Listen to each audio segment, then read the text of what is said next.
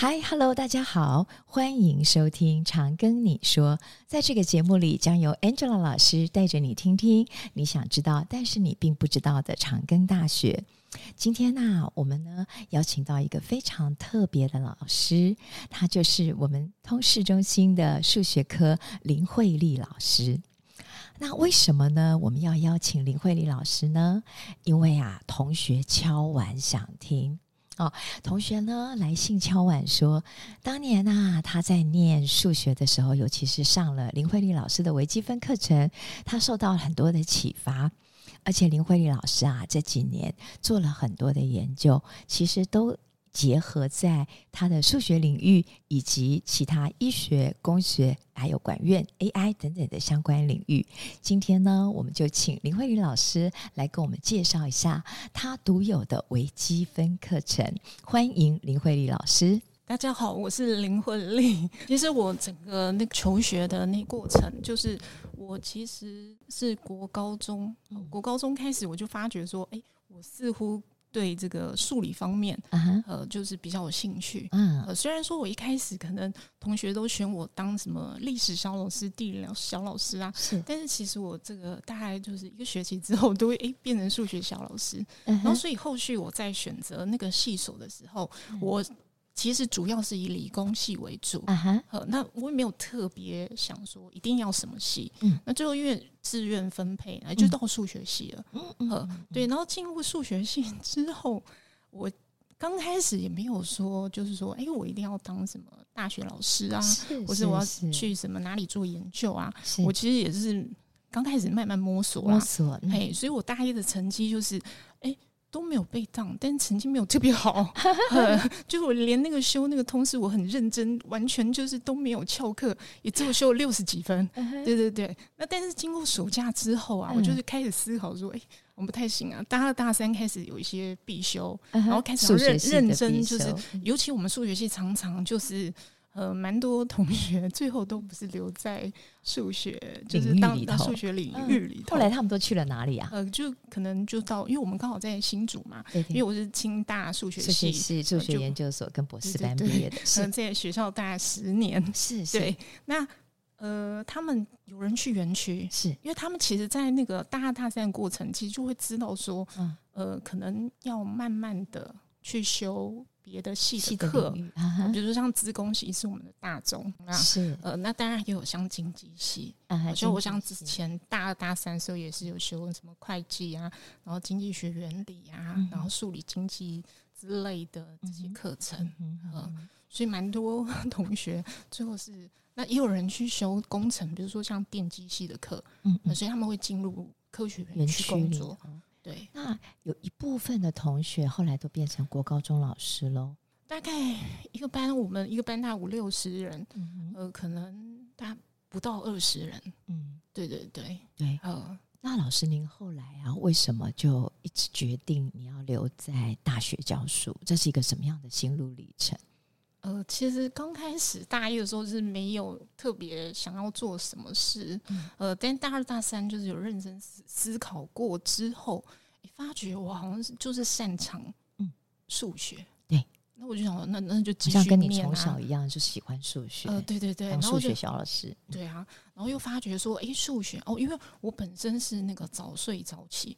没办法熬夜，是呃，然后我后续研究所的时候是跟那个，比如说像生物研究所还有化学研究所，然后我有跟他们就是住同一间宿舍，然后就发觉说他们的那个，因为他他们实验是要做实验啊，他其实早出晚归，是 这个好像不太适合我，然后我就觉得哎，数学刚好呃。那我只要不要去走那种计算那个跑城市，那个那也很累，是，因为我有同学也是走那个，那他是说他也是睡在电脑教室，是因为一一个城市写下去按下去，那个要跑一段时间嘛，我们的年代就这样子，对啊，然后有时候那个指导老师在催啊，所以他就说啊，他干脆就是在住在那个电脑教室里面，就躺在桌子上，对呀，对啊，所以后来老师就一路念数学这样子，对对对。那老师，您在我们学校啊教微积分啊，其实我一定要跟你讲哈，我哈当年数学真的不好，然后我微积分也没学得很好啊。但是呢，老师您在学校里面教微积分，学生是非常喜欢的耶。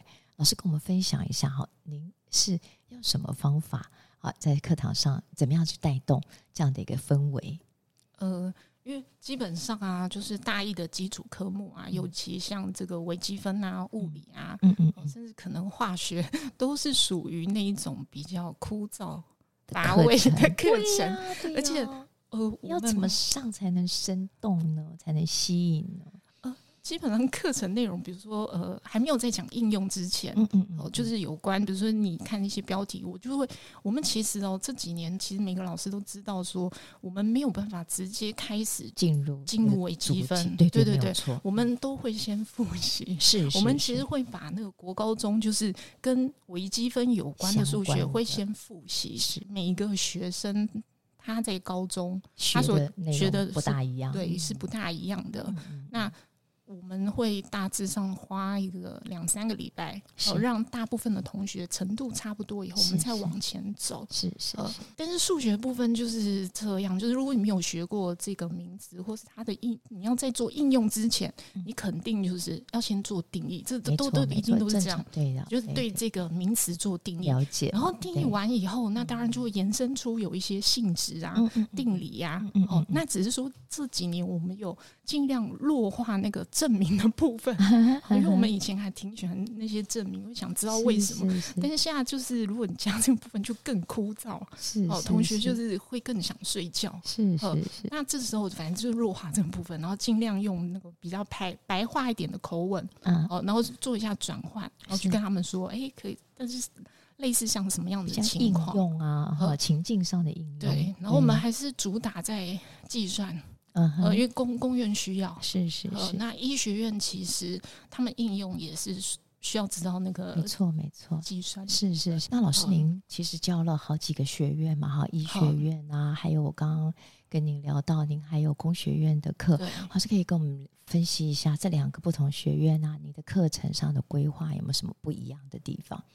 早期的话会真的比较偏数学，是，但这就慢慢的就会发觉说，哎，同学、呃、越来越。不喜欢这么就是单调的课程，那我们就开始加一些应用问题。是，是，是，本来因为时间是不够，但是没办法。对，因为你要吸引他们的兴趣。是是是。呃、那如果是像公院那个部分的话，我们当然主要会去参考那个公数，因为有时候呃，因为有时候同学在学的时候，他也会想知道说，他到底之后哪些科目用到用到这个东西？对对对，这是其他每个科目的基础。对对对，但是。以前就是说哦，这些是这些科目有用到，嗯，对不对？哦，那他就不是很理解，那我们就会实际给例子，对对对。然后另外再加上就是已经在学校蛮多年的好经验，呃，还有一些学长姐，比如说升了大二大三，还有遇到一些他们其他科目的数学问题，对，哎，我都会把它记录下来。嗯，那我可能就会在课堂上讲说，哎呀，这一题哈是你们那个哪一个科目？哦，然后科目名称完全都没有数学哦，嗯、它里面也是很多数学，是啊，比如说什么题，那其实我们现在大一的程度就可以做，是是是，对对对。那公院是这样处理，嗯，那医学院呢？像我们医学院有生物统计嘛？我后来哦发现生物统计非常需要微积分呢。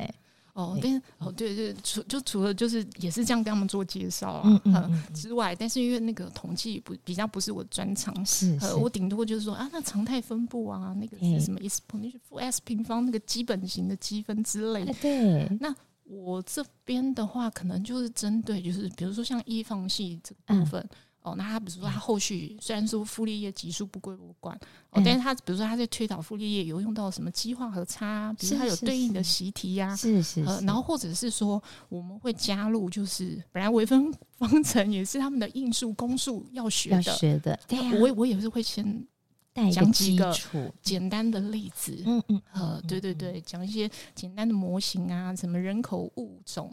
的成长问题，那很重要然后就刚开始是比较简单的模型，嗯，然后发觉说，哎，解出来似乎跟实际情况不太一样，然后就引进了那个比较有名的，我就说，哎，那方程名称就有名的，总是要学一个嘛，是啊，就说，哎，有那个 logistic equation，然后就有要考虑一个环境的最大承载量，是。哦，你的人口啊，或是物种啊，不可能随着时间增加。然后越来越多，越来越多，然后都爆掉。对啊，所以就有做一些修正的，equation 也会做介绍。所以这样子哈、哦，学生就比较有兴趣，因为他可以真实的看到数学的应用。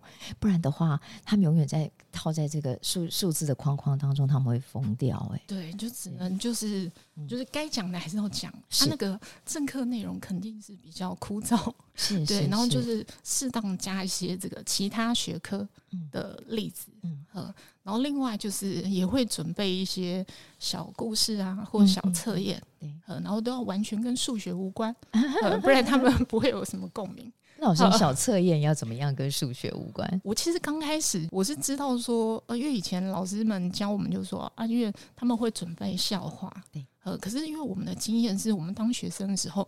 觉得老师讲的笑话都一点不好笑，不好笑，对，对，所以我就有警惕自己，我准备的绝对不能是笑话，是。呃，就是一些什么心理测验，然后还有刚开始还各种形式都有，嗯哼，嘿，但是不是笑话，是，但这个成就马上就我来的好像两三年，我在路上我遇到系上的老师，嗯哼，他就跟我说，哎、欸，林老师，学生说你上课哦，嗯。很好笑哎、欸，你讲了很多笑话，可是你知道我有遭受到一点打击、欸。那个其实不是笑话，对我没有一个是笑话，是应用哎、欸。对啊，我想说奇怪，我明明就没有准备笑话，我讲的都不是笑话，怎么会变笑话？然后后来我我现在就是我全部做心理测验，就这样。啊对，啊，他就是很重要啊，对啊，有这个心理测验，可是是娱乐型的。嗯嗯嗯嗯，对，比如哪种娱乐型心理测验？呃。我目前都是倾向那个童话故事型，比如什么三只小猪啊、白雪公主啊、戴绿帽指数啊，那你要跟数学无关啊？那你看看，这不就很有趣、很很有很有用的应用吗？对不对？在什么样的情境之下，然后就会产生什么样的几率啊？等等，这不就是已经应用到数学跟微积分了？所以难怪学生会一直反映说，老师的课很有趣。我那也要看个系啊，因为有有的系会比较内向一点，他可能就比较没有共鸣。那有的戏就是，哎、欸，你随便讲一点，嗯，也不一定是测验，就随便讲有的没的，嗯、然后他就就觉得好开心，这样子开心。对，所以真是呃，看学生的特质，老师就要开始换不同的教学方法哈。对对，哎、欸，老师，我现在想请教一下哈，那很多高中生都来跟我反映说，哎，他们在高中哈，其实数学学的呃这个层次啦、程度的都不太一样，因为很早很早就分类组了啊，有的念。呃，文组啊，有人念理组，他们可能数学都学的呃层次不同。那如果他们进来了，他们可能没有学得很好。那我们学校是怎么样来教微积分呢？怎么样去面对这些同学？这个情况就是这几年比较明显，对，尤其是越来越拔课纲以后，对不对？嗯、呃，但是我这边首先先建议同学，就是在高中的时期呢，尤其是高三，嗯、哦，就是如果你决心你要走这个理工。或者甚至，比如说你对医学院的哪些系有兴趣，是你可能稍微看一下他的必选修科目表。哦、真的、哦，就是如果、这个、对对对对对，因为我有一些系啊的学生，他其实进来以后就突然发觉说，哎呀，我以为在医学。院都不用修数学，对，其实要哎，数学、物理什么都要。当然，对对对对，是是是是，就是如果你发觉说，哎，或者是说你可能高高三那个时期，可能为了准备，就是比如说，对对对，那没有用心啊，好。那暑假也请你就是稍微复习一下是。的那个高三的有关微积分这部分的课程，是是是。那我们这里做的应对，其实我们尽量就是嗯。一样会在那个开学的时候，就是录取你已经录取我们学校了，开学前开呃开学前。我们是会放一些那个资料啦，嗯哼，呃，就是，可是那个是书面的，是。那但其实，在那开学前几周，我们同时在进行微积分的课程，是是。但，我会中间会插入，就哎，我如果有使用到高中部分，其实我们都会做复习，是是是。但是比较呃，最近会遇到的问题就是，光靠我这样子的复习的。状态教材准备还不够，因为他可能太短时间要恢复到 那个程度，对，对，对，就没有办法。那这时候可能就是，比如说跟老师约，就是客服啊，嗯、呃，然后或者是你觉得，哎、欸，老师。平常上课讲都听不懂啊！如果再问老师，我看也是不懂。那我们还有助教，我们还有找年轻一点的，是比较没有代沟的。是是是。那另外我们现在也是有这个客服老师、专辅老师，是那他们时间比较有弹性。对对对。所以呢，来欢迎各位高中同学哦，您在入学前哦，能够复习一下我们的数学。除此之外啊，我们学校也有在暑假时候开一些先修班的课程，也欢迎同学可以来选修，那是不用钱的。呃，对。那会议老师刚好特别讲说，他也放了一些书面的教材在我们通识中心数学课的网页上，学生都可以自由的去学习，可以自学。那除此之外，您考进了我们学校以后，那假设你在课程上面有任何听不懂的，我们还可以有专辅老师的制度，可以帮忙辅导学生。对，所以其实长庚大学已经提供了全方位的数学跟微积分方面的协助嘛。嗯，对，是是，这样真的太好了哈。老师，还有我最最近啊哈，我有看到您啊有两个很重要的这个国科会的计划哈。我看到您的研究里头哦，已经把我们的数学的模型啊，已经用在。这个伤寒传播的模式上，还有模拟伤寒怎么传播，这个就让我想到，这个最近啊，我们这个前阵子三年来，哇，遭受到疫情哈。那老师，您是怎么样的一个情境里头啊，去把你的呃数学应用在这个伤寒的模型啊？为什么会选择伤寒去做这件事情，去做你的研究？嘿呃，其实我那个我就是我研究所。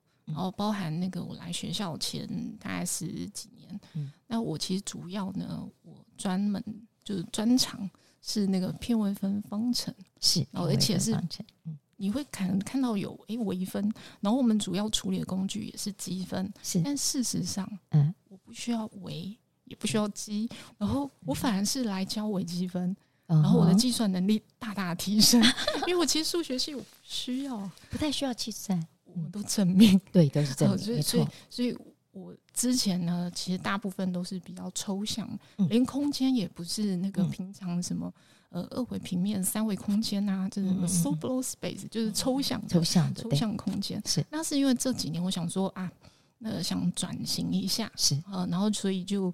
有跟学校王凤平老师啊做一下合作，合作啊、对，因为他有一部分是比较偏这个生物数学模型、哦、建模的这个部分，建模的部分，这个很多很多我们这个医学院的老师都很需要呃，你们帮我们一起做模型的建构，哎，嗯，但但是其实里头内容呢？当然，前面在做介绍的时候，就是会有一些故事啊，是是是，但是主要的那个论文内容还是以证明为主，证明证明这个模型 出来，对对对。对。那至于是选这个伤寒呢，主要是那个就是我们一般这个模型啊，会有几个基本的要件，比如说那个咳嗽感染者，对，呃，然后已经感染了，时间多久？然后还有带源者，对，然后另外还有那个对。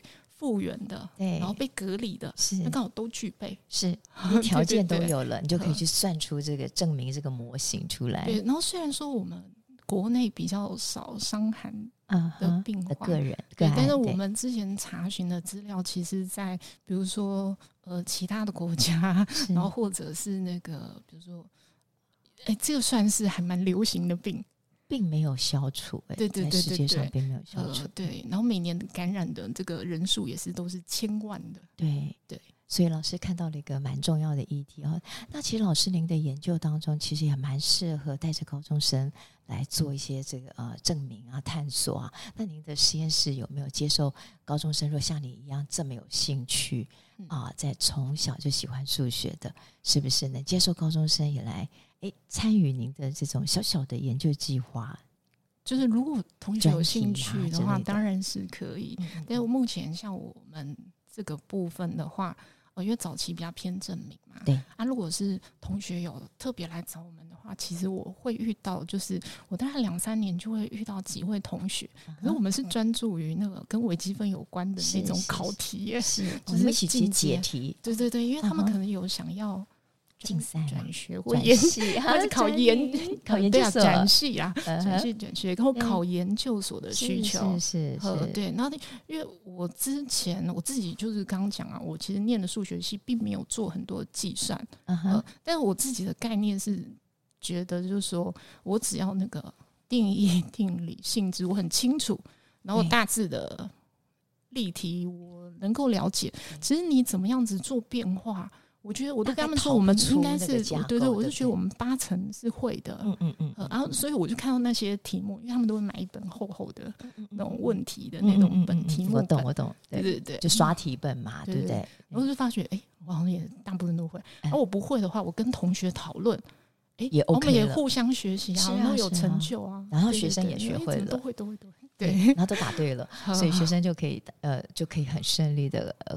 考试啦，或者得到也得到了知识。不过有有些同学他也是，就是哎、欸，这个过程当中，他后来觉得就是说，哎、欸，其实好像也没有一定要去哪里啊。嗯。他就是觉得，哎、欸，这个在这个学校也还挺好的。对、啊。呃，他如果要念研究所啊，之后再到别的学校，再比如说台大、然后清大。嗯、所以你看哦，把这个底子打得这么好，然后透过这么有趣的方式去验证的数学跟微积分，那学生呢学习到就很扎实。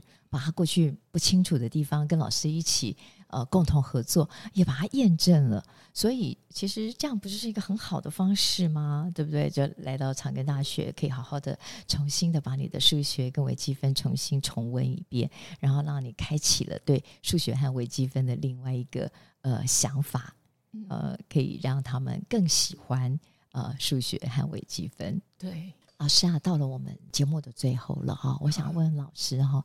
如果哈，我们碰到一些同学，他其实已经考上我们学校了，啊，其实对于数学或者微积分不得不修，就像我当年念护理系，哦，不得不修，那有没有什么方法，你可以让我们这些同学可以学得更开心点？其实我会有两个建议。嗯，你学数学也不是只有大学而已，比如说你国小、国中、高中就有一个历程，然后进来大学，因为你现在选的这个系，它就是有这个课，对。但是如果你发觉说你真的对这个数理方面真的不是很有兴趣，那当然第二个，我我一等一下讲，我第二就是你之后选择的那个实验室，嗯，因为我据我所知啊，我那三个系的那。他们各系的那个实验室，它其实都会有那种比较不需要数理那么使用那么多的，对对对对对。老师，那你就是到时候要选择适适当的实验室，是是是。哎，那。如果是回到就是说，哎呀，我这一门课到底怎么让他及格过？对，我不要重修，分数好一点。对对对。但是其实呃，其实啊，我们每个老师哦，我们其实数学这个部分，就是像我也常常跟我的同学是这样讲，我说我其实没有要你考很高，嗯嗯嗯，我们就是考五六十就好了。嗯，我一张考卷，我不要全部都写会，嗯，好，就全部都哎都都会，然后每个都都会算，嗯，呃，就是要把以前的那个观念。就那种国小、国中的一定考九十几、一百啊，嗯嗯，做一下修正，我是容可以容错的，因为我们会有一些补救的方式，没错。我就说你这张考卷啊，因为。